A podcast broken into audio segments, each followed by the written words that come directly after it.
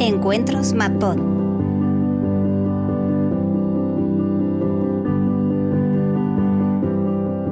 Bueno, bienvenidos a todos. Primero, supongo que ya le habrá dado David a la grabación, que es nuestro realizador al cargo hoy.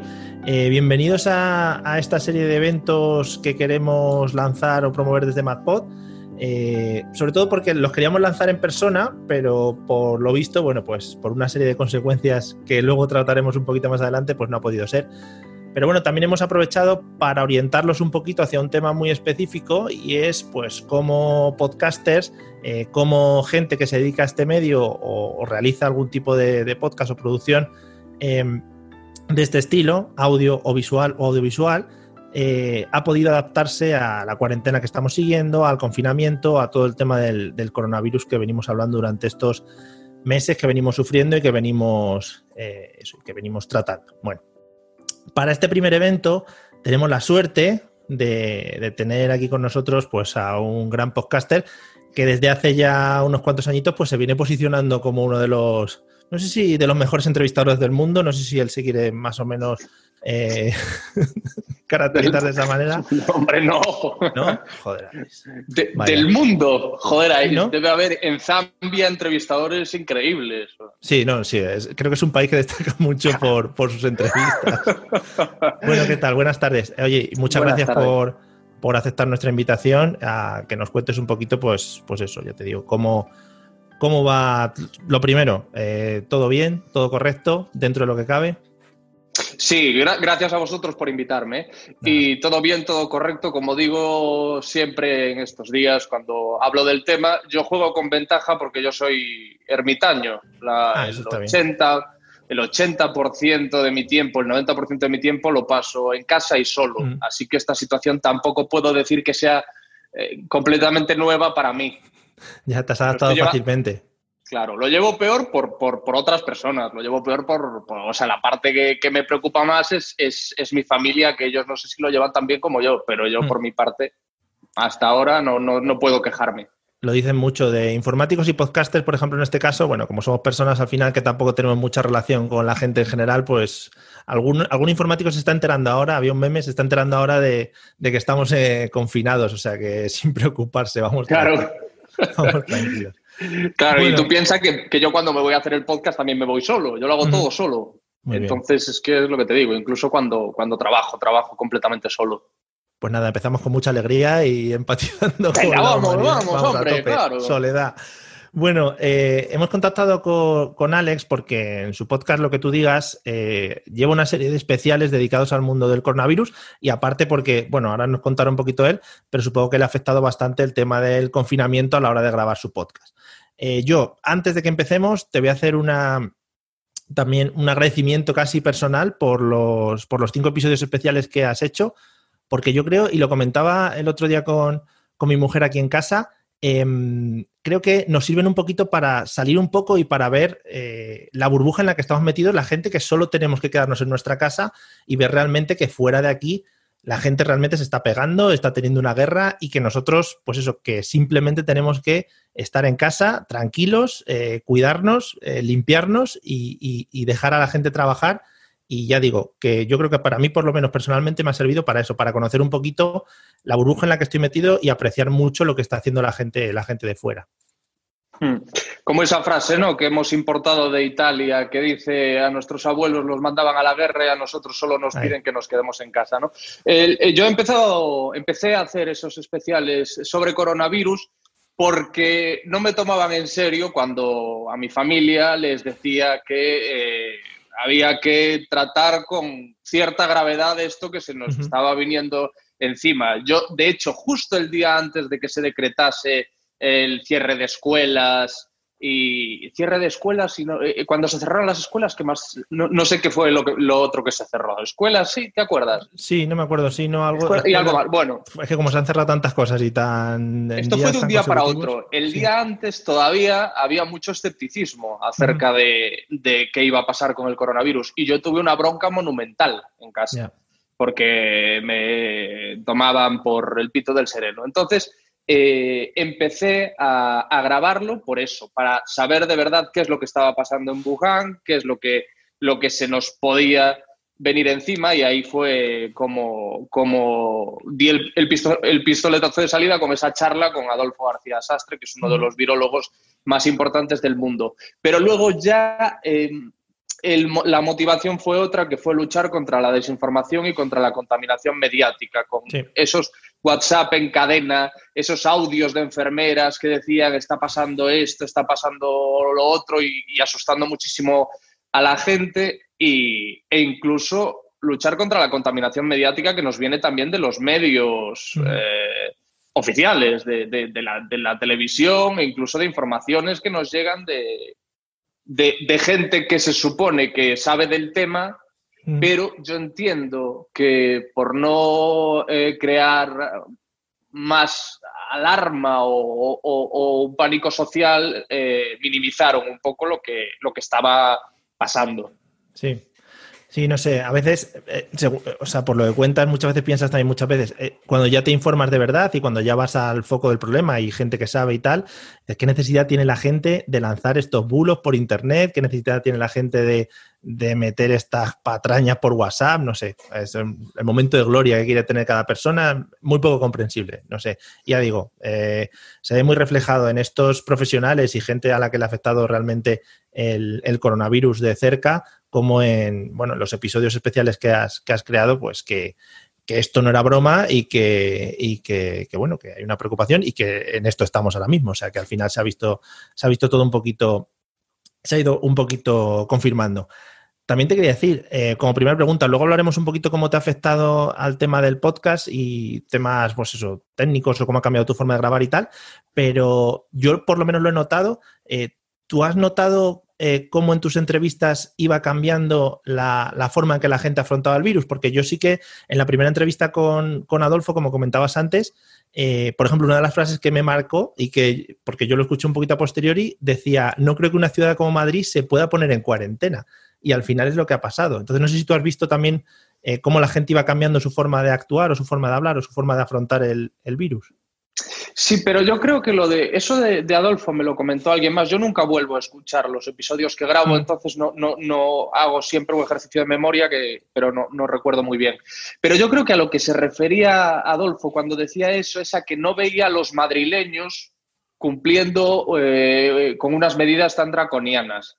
Creo que se refería a eso, no a la imposibilidad de que se necesitase una cuarentena en Madrid. Pero bueno, desde luego, lo haya dicho por lo que lo haya dicho, eh, al final no ha sido así.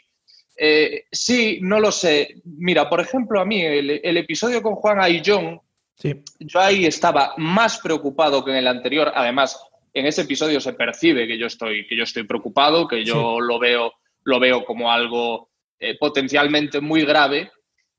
Y a mí me parece que él le, le quita hierro. Hay un momento en el que dice algo así como como si, si, si, con esta pandemia nos ponemos así, ¿cómo nos vamos a poner cuando venga una mala de verdad? Ya, sí, sí, sí.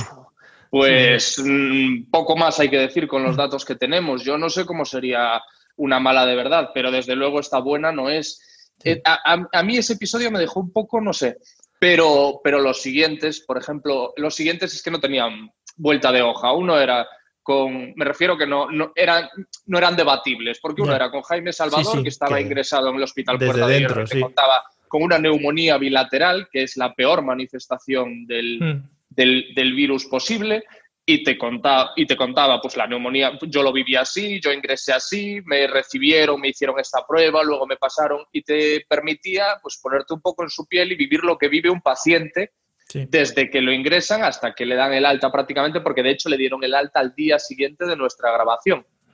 Y el siguiente fue con Carmen García Talles, que es enfermera de la UCI de Alcorcón, y lo mismo. Además, eh, yo creo que fue, todo su testimonio fue como muy eh, como te diría yo? Eh, muy verídico, muy creíble, muy verosímil, muy... No, hombre, al final la historia, las historias que cuenta de esos grupos que habla ella de grupos de llorar o que, me sacaban la mano por la ventana para saludar a la gente aplaudiendo, eh, al final es algo por lo que te comentaba un poquito antes, o sea, te da la sensación de que tú realmente, bueno, pues está bien lo que estás haciendo, pero que realmente la gente que está afuera lo está pasando mal y, además que está luchando por, todos nosotros al final. No, y, el momento en el que hablo de de, los ya tristemente famosos triajes con ella.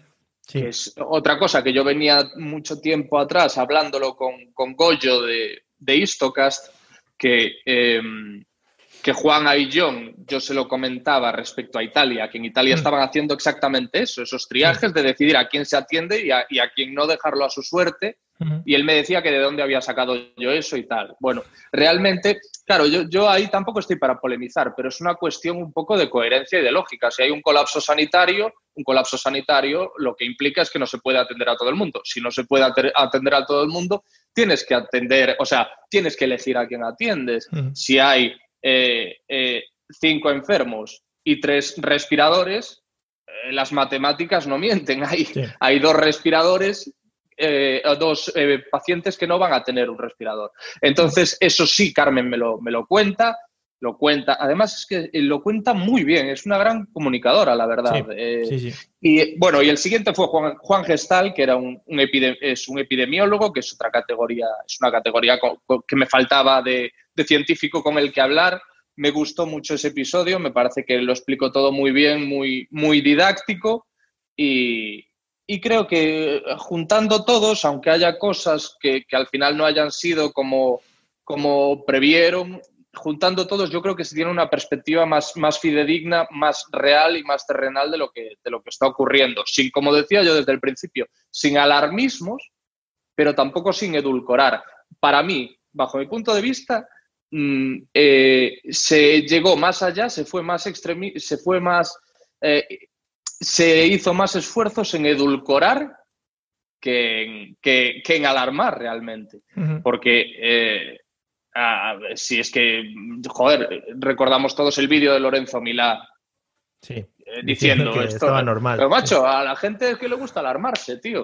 Pues mira, mira, mira dónde hemos llegado. bueno, al final, al final es eso. Has puesto voz a profesionales que yo creo, y mucho, y no solo en el ámbito de la medicina, creo que en todos los ámbitos, los profesionales y los que se están enfrentando a estos es a los que de verdad deberíamos hacer caso y escuchar en este tipo de, de situaciones y a gente que lo está viviendo desde cerca. O sea que mejor que eso no puede haber, no puede haber nada, yo creo. Pero bueno, eh, bueno, eh, desde aquí animo a la gente que nos está viendo, si quiere lanzar alguna pregunta, que lo escriba en el chat, ¿vale? Porque lo van a recopilar y luego se las podemos lanzar a Alex si nos queda algo de tiempo y así puede responder a, dudas que tengáis.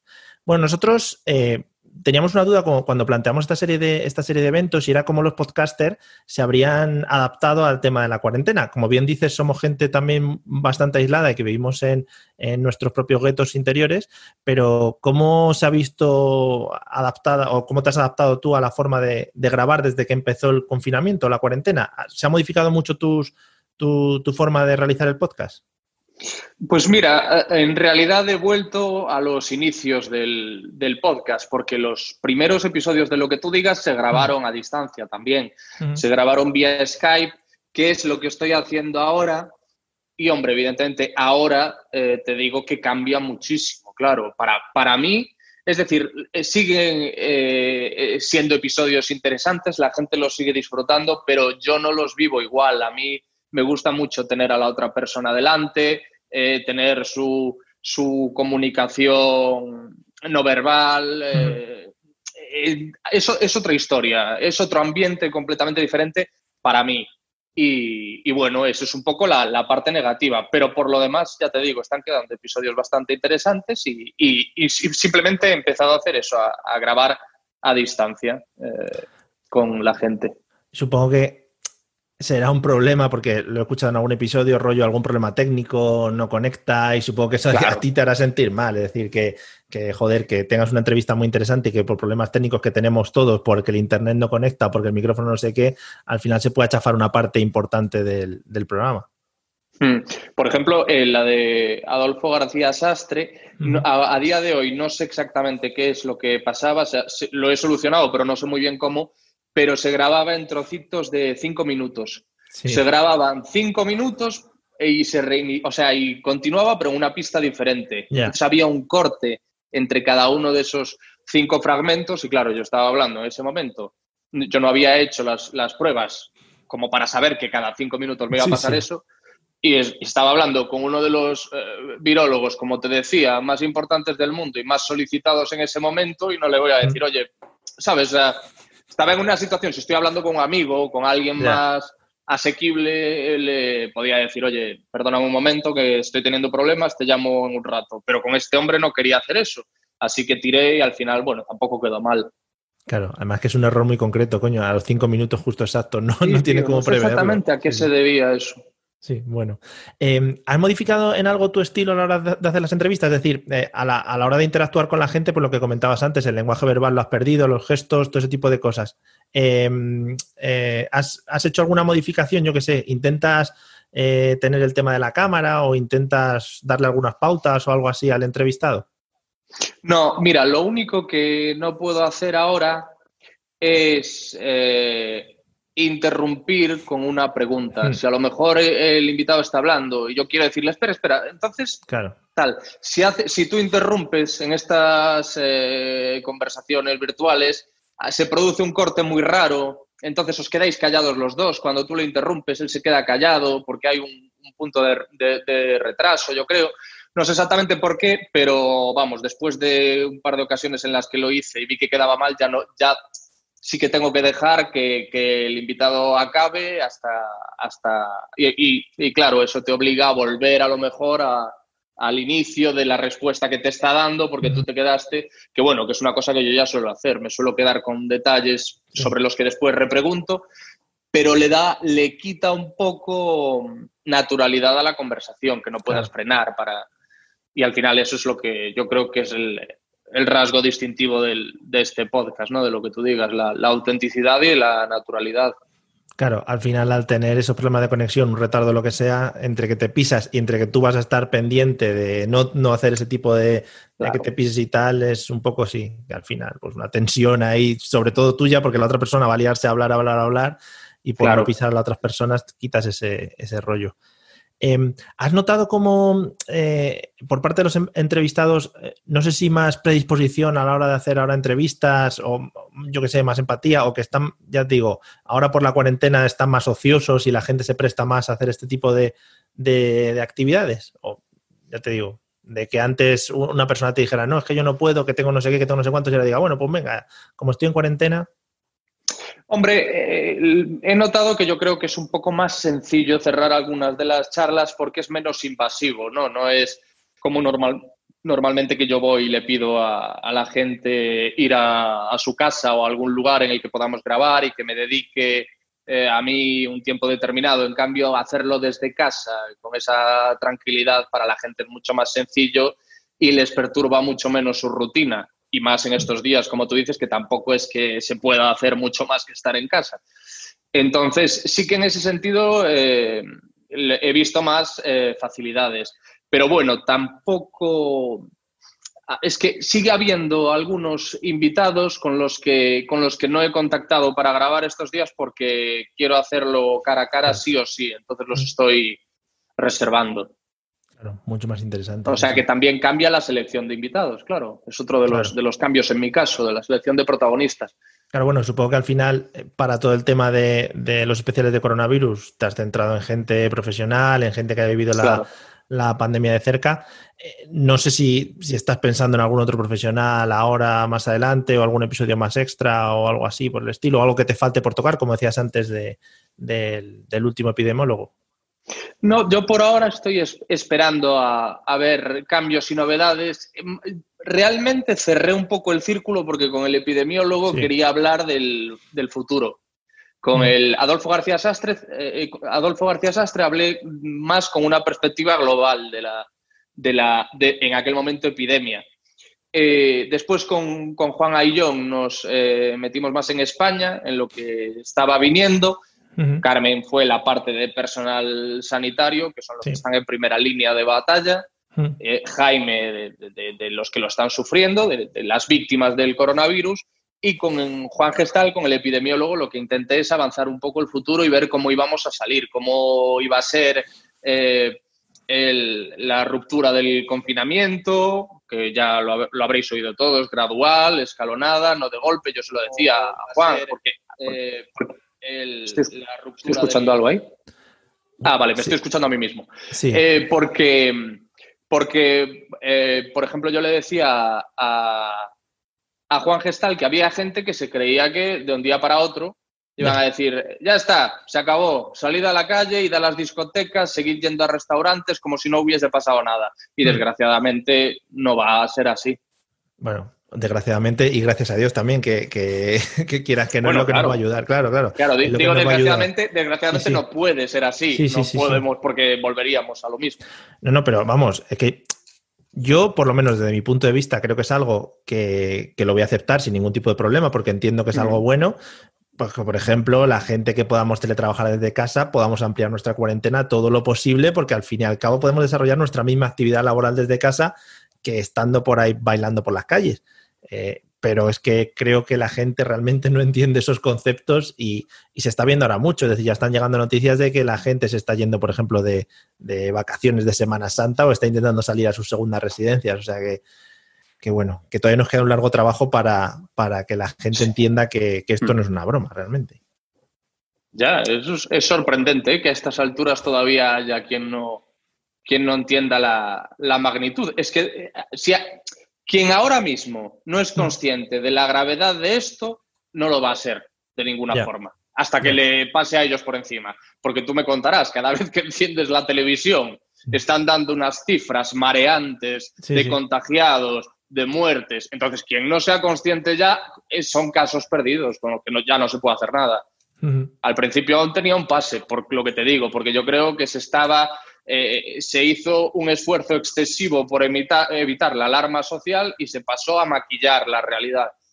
Pero a día de hoy ya los datos hablan por sí solos y se está, y se está diciendo, y esto lo hablé también con Juan, porque me parece que es algo lógico, que no se sabe la cifra real de fallecidos porque, porque habrá gente a la que no se le haya hecho el test que ha muerto eh, por, por COVID-19, por, por, coronavirus. Bueno, em, eh, en el gobierno el presidente y el ministro de Sanidad no te han cogido el teléfono, ¿no? Por si acaso para ya cerrar el círculo total. No, no, estaría, estaría bien. Estaría bien, pero no. Vaya. No, no, no, pues no, ha pasado. Por si, te digo la verdad, ya, siéndote sincero, no lo he intentado. Ya, vaya.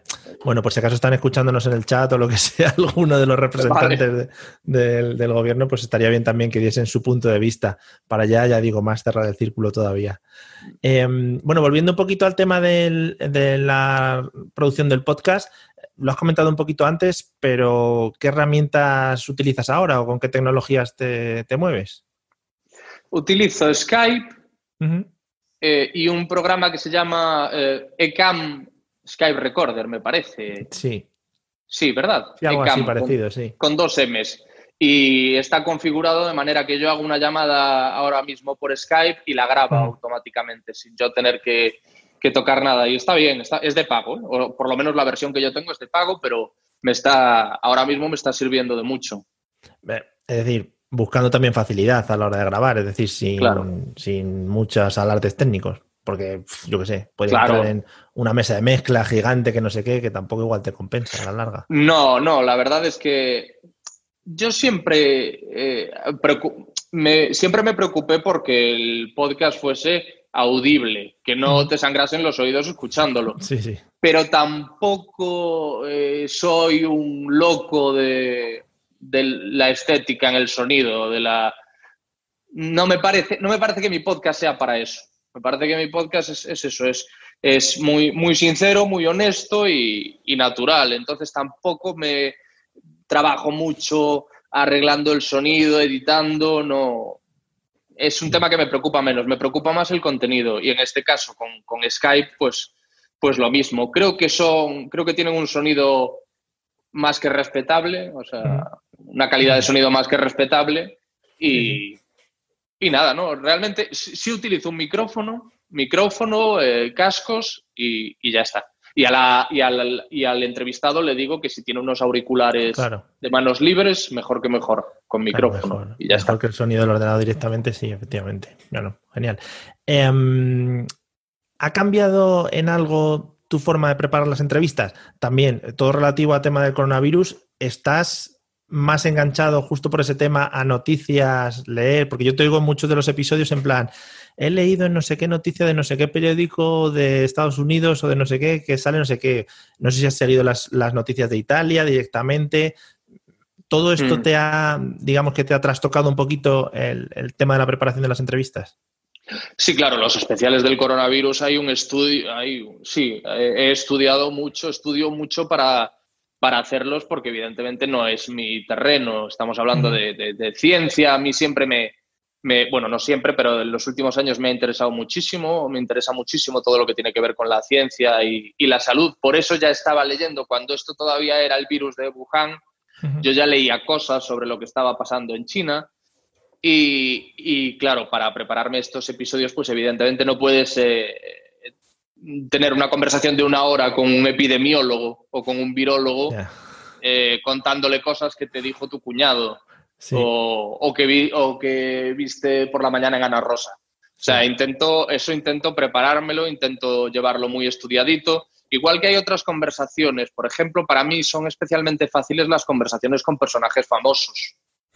Son especialmente eh, fáciles porque de hecho yo pretendo huir de lo que, se, de lo que es más esperable que hable con, ese protagonista, con ese invitado.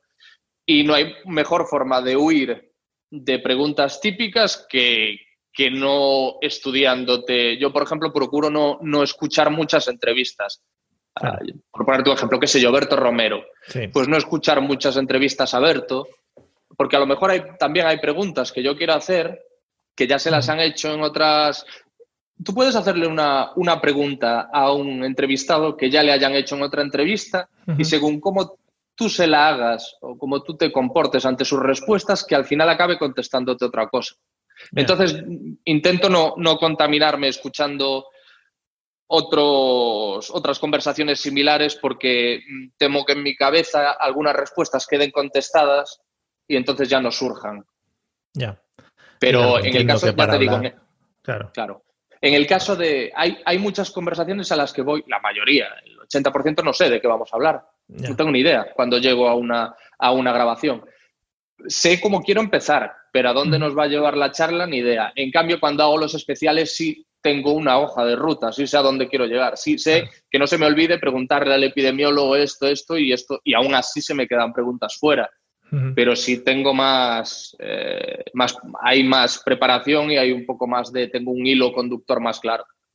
No, y particularmente me ha gustado mucho preguntas que planteas en plan personales tuyas, porque yo creo que son preguntas que nos hacemos todos. Al final son preguntas que, nosotros desde aquí, pues quizás no tenemos, eh, no tenemos la, la, forma de hacérsela a ningún profesional, que quizá investigando un poco sí que podríamos hacérselo, porque yo he visto mucha gente en Twitter mm. o en LinkedIn, por ejemplo, que se está animando a, oye, si tenéis alguna pregunta de cualquier ámbito, preguntadme y tal, pero quizá por pereza o lo que sea, pues no tiramos, pero que ya te digo, que es de agradecer también que tú hagas las preguntas desde, desde tu punto de vista personal, y supongo que era por lo que comentabas antes, porque al final este, esta serie de episodios la has hecho un poquito para satisfacer un poquito tus dudas, tus dudas personales en cuanto al virus. Claro, por ejemplo, con, Juan Ayllón, no sé con quién hablaba el otro día de, las preguntas de cuñado. También, joder, hemos usado mucho eh, he usado mucho esa palabra en esta charla. Pero, pero bueno, porque ya todos más o menos la tenemos interiorizada y, sabemos a qué me refiero. Eh, las preguntas de cuñado realmente me parecen las más importantes para los que somos, la, para la gente de la calle me parecen las más urgentes de, de responder. Preguntas de cuñado quiero decir, no preguntas eh, tremendamente eh, científicas, sino eh, desmentir eso, lo que te llega por WhatsApp, lo que te cuenta el vecino que le dijo, el primo del hermano del padre, etcétera, etcétera. Creo que es muy importante. Y claro, desde la perspectiva del, entrevistador, yo entiendo que habrá algunos a los que les dé cierto reparo hacerlas porque porque tienes un ego también, ¿no? Y dices, pues eh, quiero que la gente sepa que yo sé de lo que hablo y que no hago... Pero a mí me parece realmente en algo como esto y que nos preocupa tanto a todos y que es tan serio, me parece que son las primeras preguntas, son las primeras respuestas que, hace falta tener. Hmm. Sí, sí, no, ya te digo, es de agradecer porque todos yo creo que nos hemos enterado de, temas tan básicos como, por ejemplo, pues eso, cómo, eh, cómo están haciendo o cómo se están manejando las UCI o qué nos puede deparar el futuro o, pues cómo lo está pasando la gente que está, que está, que está internada. Es decir, el, simple hecho de eh, escuchar a Jaime Salvador y escuchar a su madre detrás tosiendo es que era como muy impactante, ¿no? Claro, y, claro. Te llegaba muy, te llegaba muy profundo, es decir, y escucharlo a, Carmen igual. Mm. Sí, sí. No, y el propio Jaime Salvador, que tosía cada, cada mm, dos por tres, pero es, que es, pero es que es lo mismo. Realmente nos hemos hartado de, oír hablar sobre la neumonía bilateral sí. y a quienes hemos visto en televisión eh, o hemos escuchado en otros medios, normalmente era gente que ya la había pasado. Mm. Entonces, en ese momento teníamos la oportunidad de, escuchar a alguien que estaba luchando con ella y contándote lo que está viviendo porque también una vez, una vez lo pasas, eh, tu testimonio es diferente porque estás en un, en un, eh, en un peldaño del escalón más optimista, ya lo has pasado. Entonces, mm, pero en cambio Jaime estaba viviéndolo y, escuchábamos, eh, como tú dices, su, su, su, tos, la tos de su madre y te permitía un poco estar en esa habitación y ver lo que supone estar pasando por una, por una neumonía bilateral, que por un lado te da eso, o sea, ves que es una cosa seria, pero por otro lado estás hablando con él y te está contando lo que está viviendo, está perfectamente consciente, es decir, que también sirve un poco para, tranquilizar. Yo, eh, a mí mucha gente me, me, dijo que con el de Jaime Salvador y con el de Carmen García Tallés, en contra de lo que yo temía, eh, se quedaron más tranquilos. Sí, sí, sí. Eh, es que además, eh, con el de Jaime cuadra todo un poco, estás oyendo a su madre, él te está diciendo que bueno, que le van a dar el alta, que lo ha pasado muy mal, etcétera, etcétera. Entran las enfermeras en un punto de la entrevista y que tampoco entran en plan con pantalla gigante, supongo que con sus vestimentas y tal, pero diciéndole, oye, tenéis las mascarillas, tal, todo bien, tal. O sea que es un poco también para, para eso, para tranquilizarte, para, bueno, pues están haciendo su trabajo y es lo que realmente tienen que hacer. Eh, me impactó mucho. A, mí, eh, te he comentado antes, por ejemplo, lo de Adolfo, eh, lo de que si Madrid no era una ciudad para ponerse en cuarentena y tal, pero me impactó mucho del episodio de, Jaime y del episodio de Juana y John. Em, en el episodio de Jaime, por ejemplo, un concepto que, yo creo que no se, ha, eh, no se ha hablado mucho, o por lo menos entiendo que la gente que, ha pasado el coronavirus o que está en ello no, es muy consciente de ello, pero hablabais de un concepto de, tener la duda de, de, quién contagia a quién porque él hablaba de no sabía si había, si había eh, contagiado a, había estado con Lorenzo Sanz o no le había contagiado, no sé qué. Yo creo que también eso es muy duro para la gente que, para la gente que tiene el virus, eh, el tema de, oye, te he podido contagiar, puede llevar a la muerte a gente, es decir, era un tema muy, muy duro y que creo que, que ya te digo, no se está tocando y que lo tocaba también de manera un poco natural. Sí, claro, claro, es un tema duro, pero por otro lado, es decir, yo entiendo que es duro para ellos, pero no debería serlo, porque evidentemente tú no lo haces eh, adrede. alguien, alguien decía en los comentarios que, Jaime había sido un irresponsable porque había viajado estando con el, con el, con el, con, el COVID-19, con el coronavirus en aquel momento, pero que Jaime no lo sabía.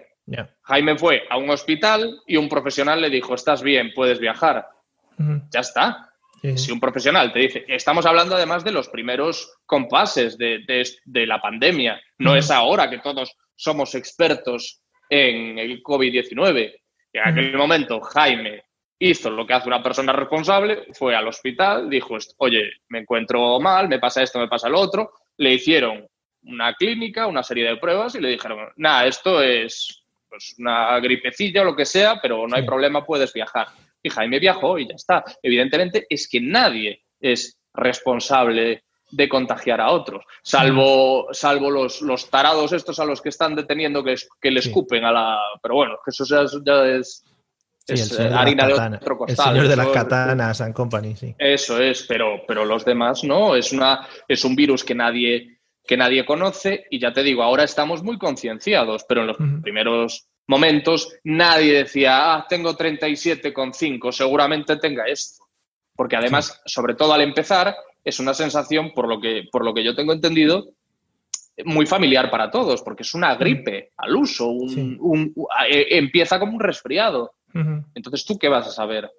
Y, recordemos que, que, se puede contagiar siendo asintomático. Sí, eso es. Es que no, no, no, no, nadie, por si escuchase esto a alguien que, que, lo, que lo tenga o que lo haya pasado, nadie se puede sentir culpable por eso. ya bastante problema tienes como para sentirte culpable. Sí, ahora todos estamos un poquito más, bueno, pues eh, predispuestos a que nos pueda pasar, pero... Ahora ya todos eh, tosemos y ya estamos. Sí, ahora es otra historia. Ya, ya, sí, sí, ha cambiado bastante. Em, y de la entrevista de Juana y John, eh, es lo que comentabas antes, creo que hubo un momento de la entrevista que él se puso muy serio y que, puso las, las, cosas bien claras.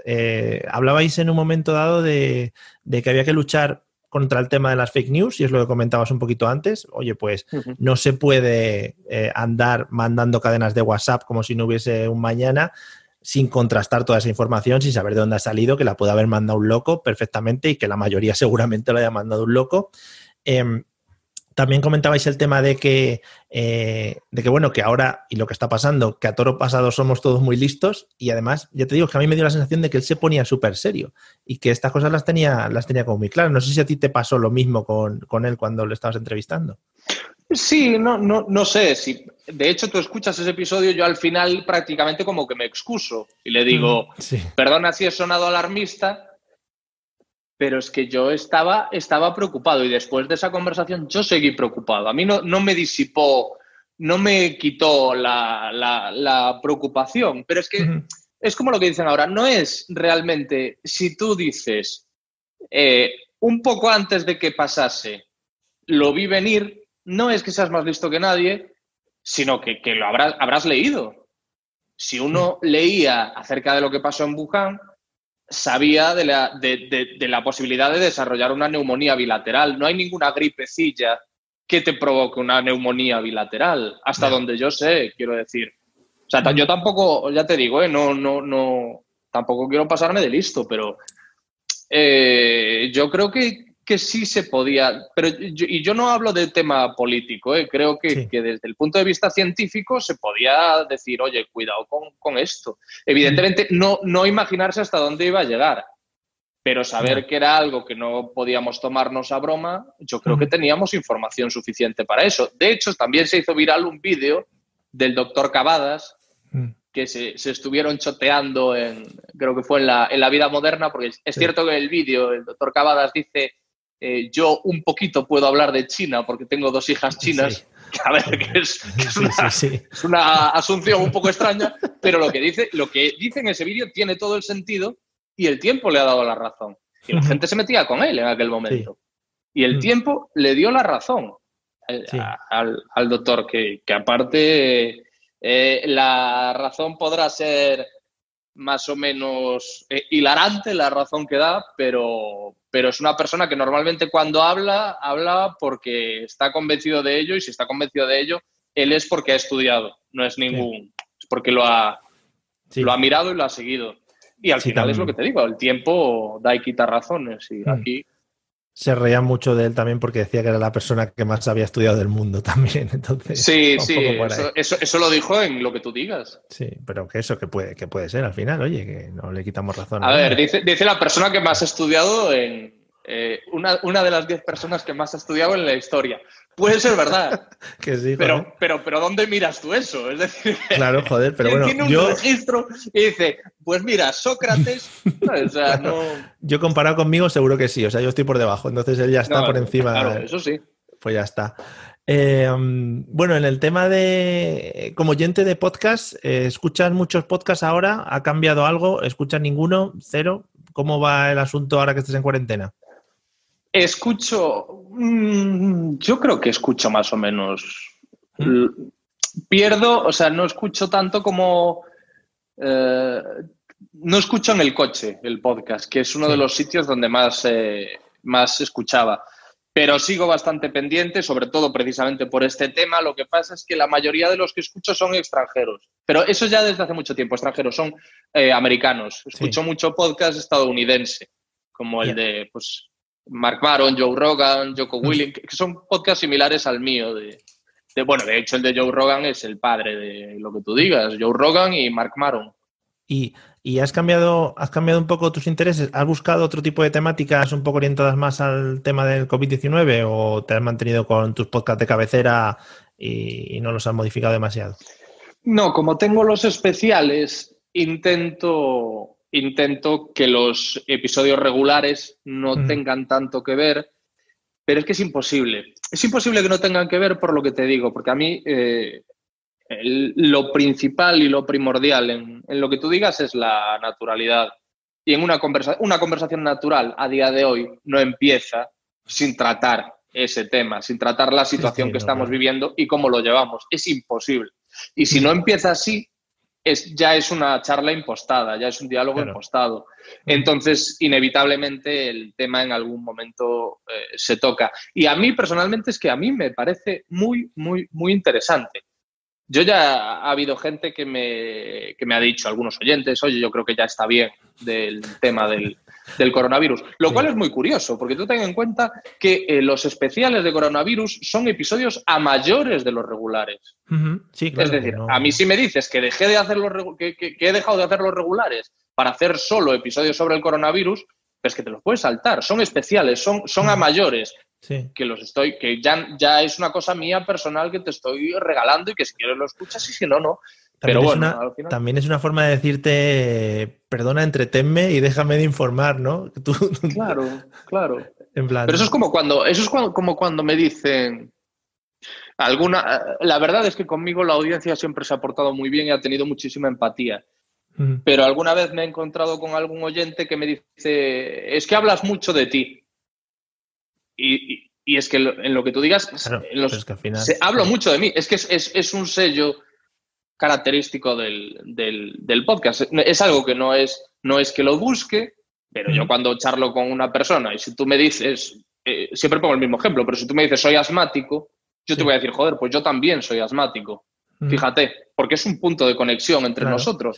Pero me hace gracia porque la, si, si, no te gusta eso, no escuches lo que tú digas porque es lo que te está ofreciendo lo que tú digas. Eh, otro me decía, cuando hablé con el Langui, ¿tú escuchaste el episodio del Langui? No. El episodio, el episodio del Langui, em, hablamos la mayor parte del tiempo de que, de que él está psicológicamente muy quemado. Sí. Está, está bastante cansado por, por, la fama y por todo el tute que lleva y tal. Y estuvimos hablando de eso. Fue como si estuviese en la consulta del psicólogo Langui durante una hora y media. Y luego alguien me dijo, es que joder, no me enteré de, cómo empezó a rapear. Escúchate una de las 85.200 entrevistas que le han hecho hasta ahora, porque eso lo cuentan todas. O en la Wikipedia. A rapear, cómo conoció al gitano Antón, o en la Wikipedia. Eso es, eso es lo que no entiendo. Eso, a mí eso me llama, pero vamos, es lo, mismo. No es normal, ¿eh? no es lo normal. Hay algún oyente pero bueno, normalmente, claro, yo entiendo que son oyentes despistados, porque un oyente mm. fiel del podcast ya sabe a lo que viene. Sí, muchas veces busca eso. Al final también buscamos cercanía con lo que tú nos estás contando, empatía con el resto de personas y al final supongo que así se sacarán también otros temas, como comentabas antes, que no vas a poder sacar si le dices, oye, ¿qué siguiente proyecto tienes o qué película vas a hacer o qué libro escribes? Claro. Está guay. O, a ver, ¿qué tal es trabajar con buena fuente? Pues, ya. Tío, yo ese tipo de cosas, a mí, o sea, ya, no es que intente evitarlas, ¿eh? es que eh, tengo la suerte de que tampoco me resultan muy interesantes las, ese tipo de preguntas. Por ejemplo, a estas alturas, a mí cómo se lleve, o sea, ¿qué te va a decir él? Lo odio, pero es que me paga. Pues te va a decir, pues estupendamente, llevamos muchos años juntos, tenemos muy buena química, no sé. Sí, sí. Bueno, eh, nos han pasado un par de preguntas que tengo por aquí. Voy a pasar a hacerte y, así comentamos un poquito lo que opina la gente que está aquí en el chat. Tengo una muy larga, supongo que será una pregunta entera. Te la voy a leer literalmente a ver qué entendemos de ella. Dice, criticaba antes un poco la falta de alarmismo de los medios de comunicación masivos.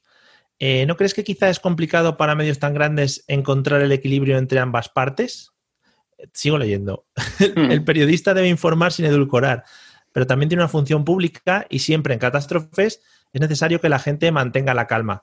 No busco excusar a los medios, sino tratar de encontrar un porqué. Al fin y al cabo, lo mejor para pasar esta cuarentena es estar tranquilo y seguir las medidas de seguridad y no alarmarse, lo cual podría dar pie a problemas sociales, rollo saqueos, escasez de recursos, etc. la pregunta esta, repito, ¿no crees que quizá es complicado para medios tan grandes encontrar el equilibrio entre, entre ambas partes? Pues es que yo creo que no. Mm. Y, yo creo que no, porque es que tenemos ambos ejemplos. De hecho, tenemos los que, los que eh, edulcoraron esto y también tenemos eh, los que, joder, yo no sé qué programa era, uno de estos de Telecinco a mediodía que hacía unos vídeos, unos cebos que daban verdadero miedo. De, de, la gente está con el traje entero y cargando cadáveres. Es decir, sí, sí. Y la, y la respuesta a esta persona se la doy diciéndole, pues mira, yo tengo un episodio con Carmen García Tallés, con la enfermera, en la que me habla de los triajes, que los triajes es una cosa muy seria. Me habla de se está eligiendo a quien se atiende y a otras personas se las está dejando a su suerte. Y como te he dicho a ti, sorprendentemente hay mucha gente que me ha dicho que le ha tranquilizado escuchar a Carmen. Entonces, sí que existe un, punto, un punto intermedio. ¿Qué pasa? Que seguramente es el menos popular. Te quiero decir, a la gente hay, hay por mi experiencia, o les llama el morbo, mm. el que te vendan la catástrofe, o les llama el que te tranquilicen. Más que precisamente. Y la prueba está, el de, el de Juan Ayllón al principio encantaba a la gente. A la gente le encantaba ese episodio porque Juan le quita hierro. Juan dice, ah, cuando venga una mala de verdad, y la gente estaba encantada. Eso es lo que queremos. O, por encima de la verdad, parece que la gente eso es lo que quiere. O morbo, o eso, eh, catástrofe, apocalíptico, tal. O, la parte de ah, esto, lo de el vídeo de Lorenzo Milá en su momento se hizo viral y Lorenzo Milá, fue trending topic porque salía diciendo que chico a la gente le gusta alarmarse y no, no fue trending topic porque la gente lo criticase, sino porque eh, lo utilizaba como, como, arma arrojadiza todo aquel que creía que esto era una chorrada y que, y que éramos unos alarmistas. Entonces, eh, me, da la sensación de que esos dos extremos son lo que, los que funcionan. Y yo me mantuve en el medio. Yo, ya te digo, lo que tú dices, la, em, eh, Juan se ponía serio y, tuvimos esos momentos que podía parecer todo un poco más hostil, porque yo estaba preocupado y le mostraba abiertamente mi preocupación y él, que es muy libre de hacerlo, le quitaba hierro. Y yo publicaba la, entrevista íntegra con todas las preguntas y con todas las respuestas. A mí me parece que eso es lo que, o sea, yo eso es lo que espero del periodismo, yo personalmente.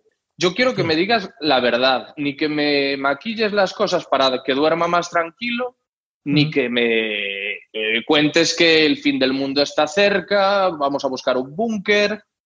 Simplemente la, realidad de las cosas, que realmente es lo que estamos viviendo ahora. no, Es, no es el apocalipsis, pero es muy serio y es grave. A, veces, a veces mucha gente, yo creo que lo que está buscando desde la comodidad de sus casas, desde el aburrimiento en el que estamos todos metidos dentro de este confinamiento, que yo creo que mucha gente también partimos de que no sabe aburrirse y que eso creo que es muy importante, eh, partimos de que, bueno, pues oye, voy a poner la televisión, voy a buscar ese morbo, ese apocalipsis, a ver si yo lo veo desde la comodidad de mi casa y, y son los medios propios los que te van, los que te van llenando de esas, de esas mierdas. Al final, pues también porque, porque quieren buscar audiencia y sigue la guerra de audiencias y todo este, todo este tipo de cosas. Y lo que decías, eh, la entrevista de Juan es muy chula por el tema de eso, de que te tranquiliza y que lo normaliza todo un poco dentro de la gravedad que tiene. Y al final, además, acaba con, una frase que yo también me he apuntado aquí, que dice, toca hacer lo que nos dicen. Y creo que no hay frase que, vamos, nos resuma mejor esto. Es decir, oye, eh, una serie de personas que saben de qué va esto nos han dicho que nos tenemos que quedar en casa confinados porque es la única manera de pasarlo pues ya está, a punto. O sea, no es ni que es que el gobierno es muy malo, es que nos quieren robar, es que no sé qué. Yo opino que, oye, mira, pues si la gente que sabe realmente me está diciendo, oye, esto hay que hacerlo, ¿por qué me voy a, interponer yo ante esas, ante esas personas que coño han estudiado para estas cosas? Es decir, que no, que, no puedo yo rebatirles nada. Claro, pero si es que el término, el término medio existe. Eh, es decir, se puede decir, mirad, nos vamos a tener que quedar en casa porque esto es grave, esto es serio. Pero si nos quedamos en casa, todo va a salir bien. Es decir, puedes dar ni, ni, por lo que decía esta persona que ha preguntado eso, no necesitas ni irte a un extremo ni, al otro. Eh, mientras te, mantengas en, en, todo el objetivo que puedas llegar a ser, Sí. Ya está. Eh, es decir, es, es grave. No es el fin del mundo, pero es grave. Ya está. Sí. Quizá la objetividad no es lo que se lleva demasiado últimamente, o sea no, destaca. Bueno, otra pregunta. Eh, dice, si tuvieras la oportunidad durante el confinamiento de hacer alguna entrevista imposible, ¿a quién sería? Eh, ¿Alguien con cierta relevancia para esta crisis? ¿Para bien o para mal? Mm, no, a mí me encantaría entrevistar, pero vamos, ahora y no ahora, a Robert Sapolsky, que es un un neurocientífico y, tendría, y me interesaría mucho conocer su punto de vista sobre, sobre lo que está pasando también. Es un eh, neurocientífico y primatólogo. Entonces, todo aquello que respecte al comportamiento humano, a por qué hacemos las cosas como las hacemos, por qué nos tomamos las cosas como nos las tomamos, por qué eh, hay héroes que cada mañana se levantan y se visten para ir a enfrentarse cara a cara al coronavirus, a los hospitales, y porque hay otros que van al supermercado a saquear con todo y al resto de la gente que le den por el saco y no sé qué. Es decir, es una persona que nos, que nos podría ayudar a, a entender mejor cómo somos nosotros mismos y cómo son los demás. Y yo, desde luego, para mí ahora mismo, si puedo elegir una, una entrevista, sería con Robert Sapolsky. Eh, dentro de todo esto, lo que venimos comentando, eh, ¿tú crees que si hicieses una entrevista a este personaje importante dentro de su campo, eh, ¿tú crees que la gente lo aceptaría? Porque yo creo que hay mucho rollo en plan, bueno, pero este que me va a venir aquí a decir o que me va a contar este tío o lo que sea. No sé si, si la gente realmente aceptaría que lo que le está diciendo este tío es porque, pues eso es lo que comentaba antes, porque es una persona que lo ha estudiado, que vive esto desde cerca, que vive tal.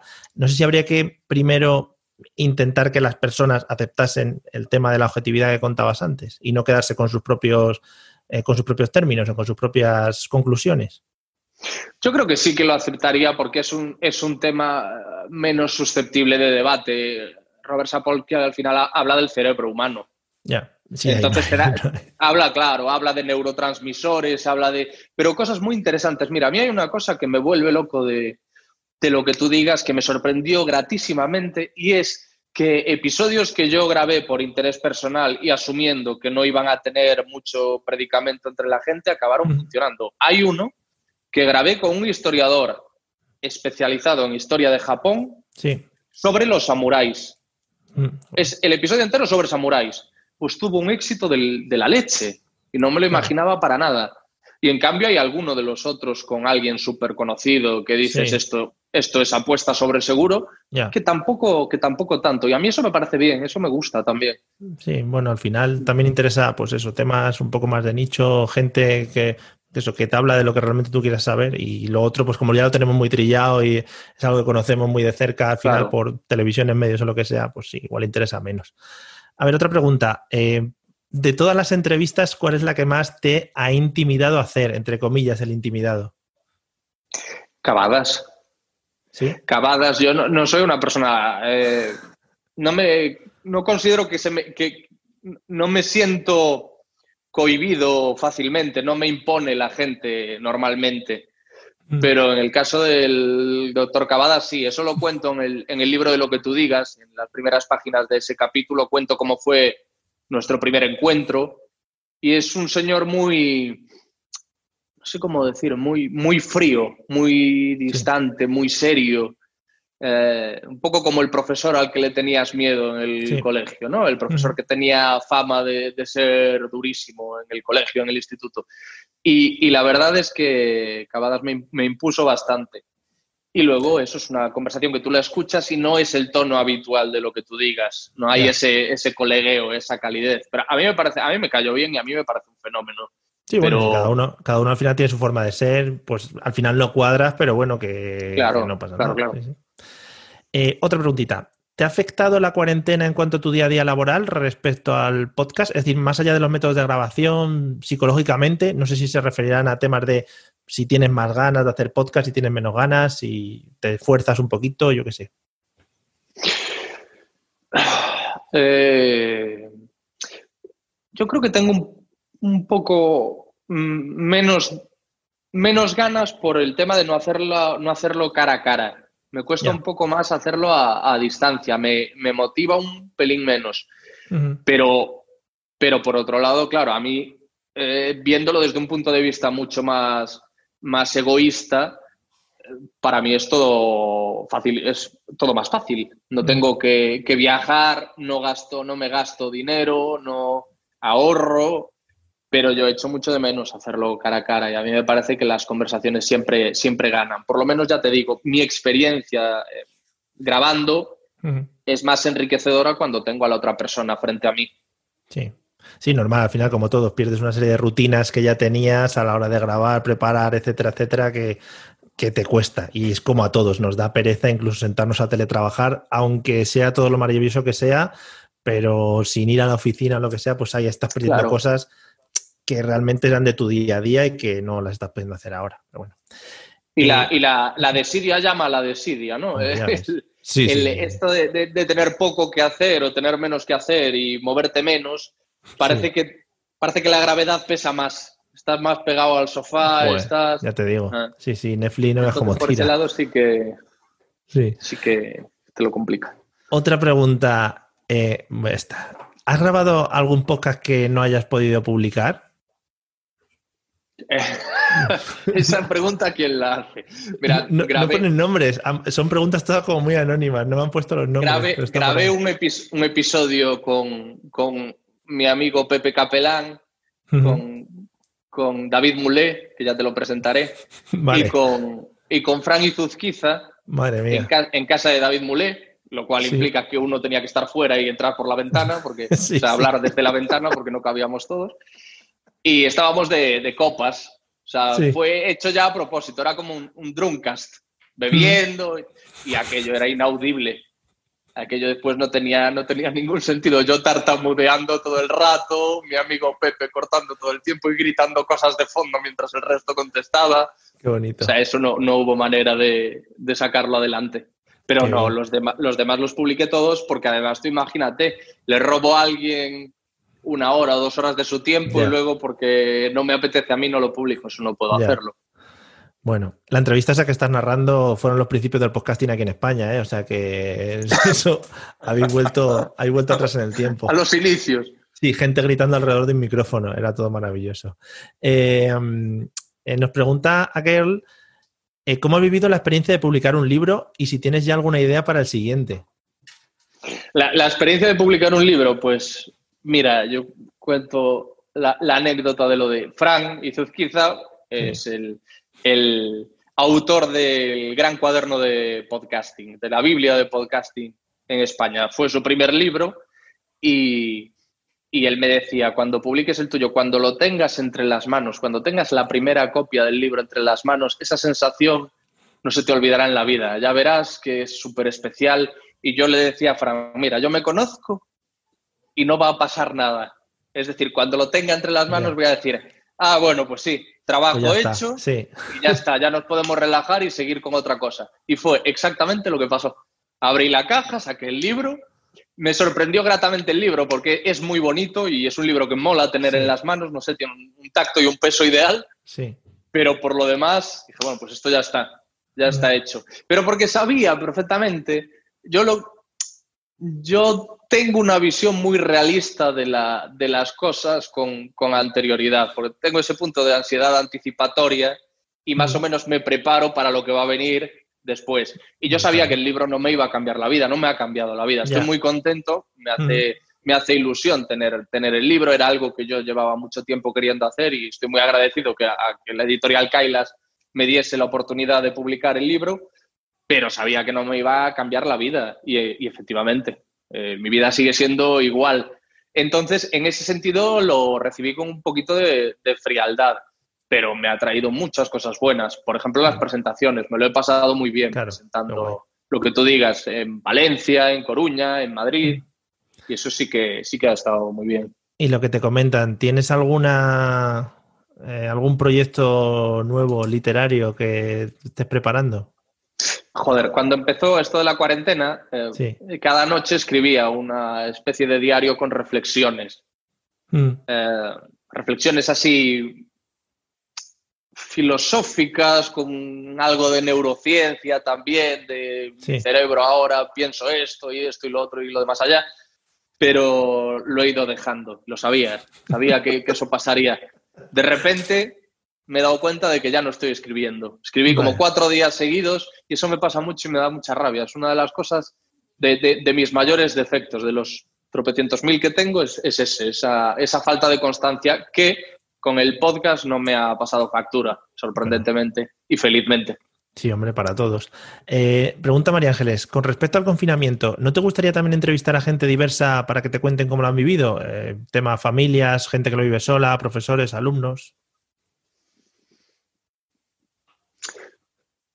Pues eh, no sé qué decirte, porque salvo, salvo ciertos matices, yo creo que los testimonios van a ser bastante parecidos. Tú me has preguntado a mí cómo llevo la cuarentena y tampoco te he dado una respuesta que digas, ostras. Eh, habrá quien te diga, ah, pues me subo por las paredes, estoy deseando salir. Habrá quien te diga, pues lo estoy llevando, me, sorprendo porque lo estoy llevando bastante bien. Pero más allá de eso no le veo. A mí personalmente no me... Igual es eso, ¿eh? no lo veo yo ahora y, y sí tendría interés y sí habría historias apasionantes, pero a priori no, no lo veo. No lo sé. Sí, que al final, bueno, pues igual siguiendo un poquito el hilo que tú estás dejando en estos especiales, igual ellos te pueden dar una opinión muy sesgada de lo, cómo se está viviendo y, quizá pues eso pierde un poquito el... claro, pero el tema de los especiales, los especiales todos tienen interés real, objetivo. Son virólogos, una enfermera de la UCI, un paciente con neumonía bilateral y un, y un epidemiólogo cómo haya vivido el confinamiento tu vecino, es algo sin lo que puedes seguir, ¿no? Con, tu vida. A eso me refiero. Yo, eh, si, el, si, el, especial no es, no es algo, un testimonio que yo considero necesario, no lo voy a, no lo voy a grabar. Ya, te entiendo. Nos pregunta un tal Rubén Galgo, que aparte está haciendo apreciaciones sobre tu pelo, eh, que también parece ah, muy feo a estas alturas. Hombre, pues, pues sí, porque, porque yo sé quién es ese chico, ¿eh? Sí, y tampoco es ejemplo de nada. de pelo sobre todo. Ni, ni, a nivel personal. No, no, efectivamente. Eh, te dice, ¿te imaginas una entrevista con Fernando Simón? No sé. Sí, eh, sí, ¿por, qué, ¿por, qué, no? Pero tampoco...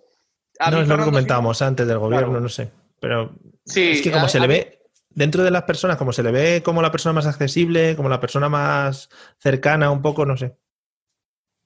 Sí, sí, pero me interesa, me interesaría más como, como epidemiólogo que. O sea, yo, yo entiendo que ese hombre lo ha hecho lo mejor que ha sabido.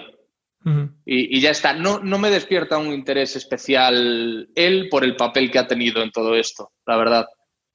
Bueno, no, no, si está guay. Eh, el tema de, joder, lo tienes súper claro qué, temas quieres afrontar en, los episodios. No, pero ¿sabes qué pasa? Que tampoco, a lo mejor sí lo conozco más, pero no es un señor que me parezca interesante. Ya.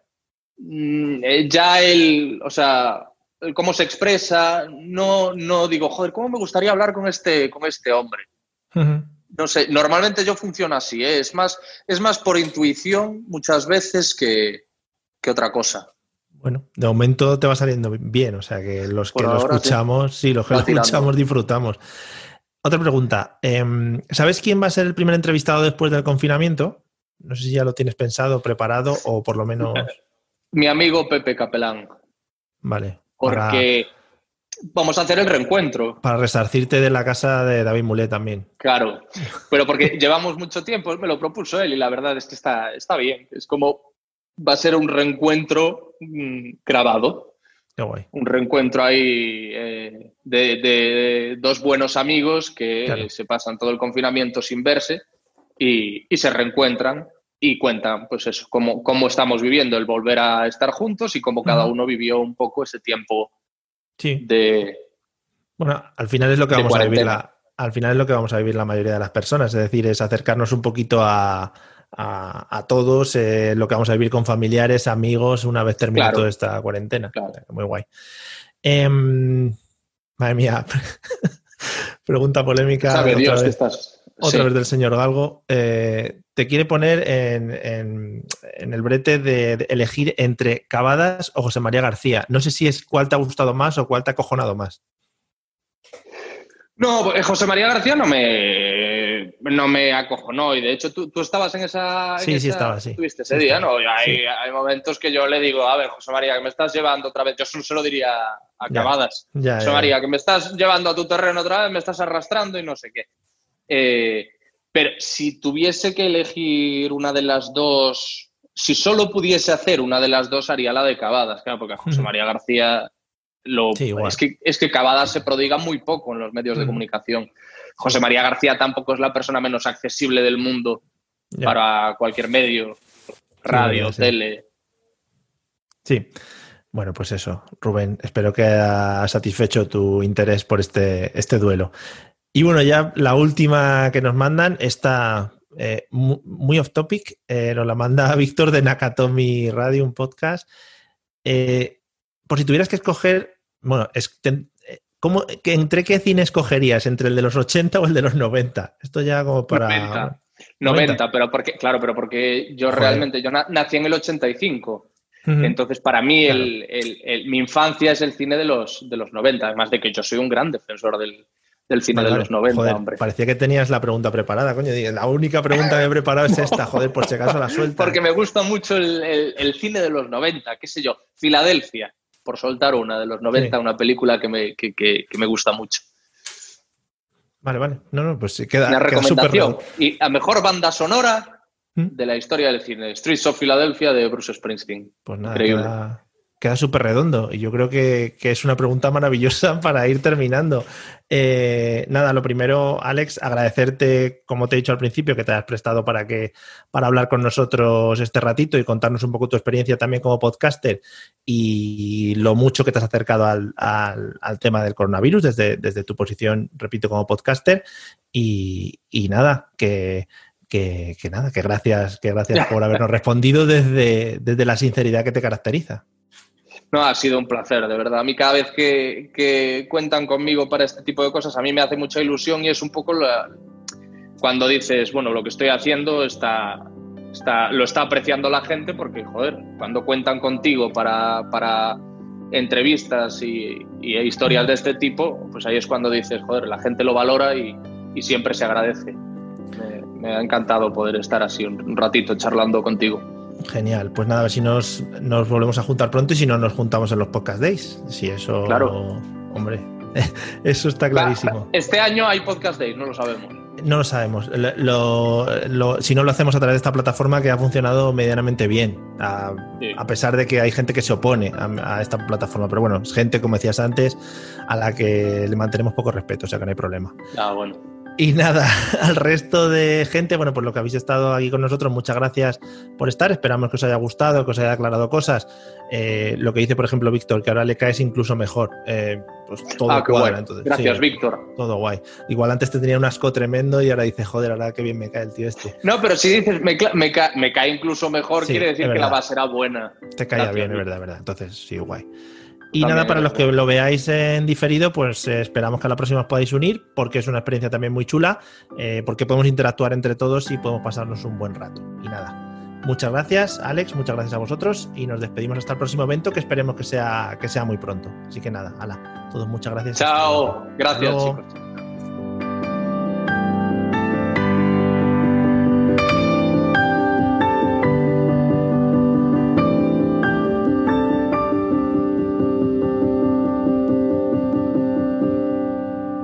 Encuentros Mapod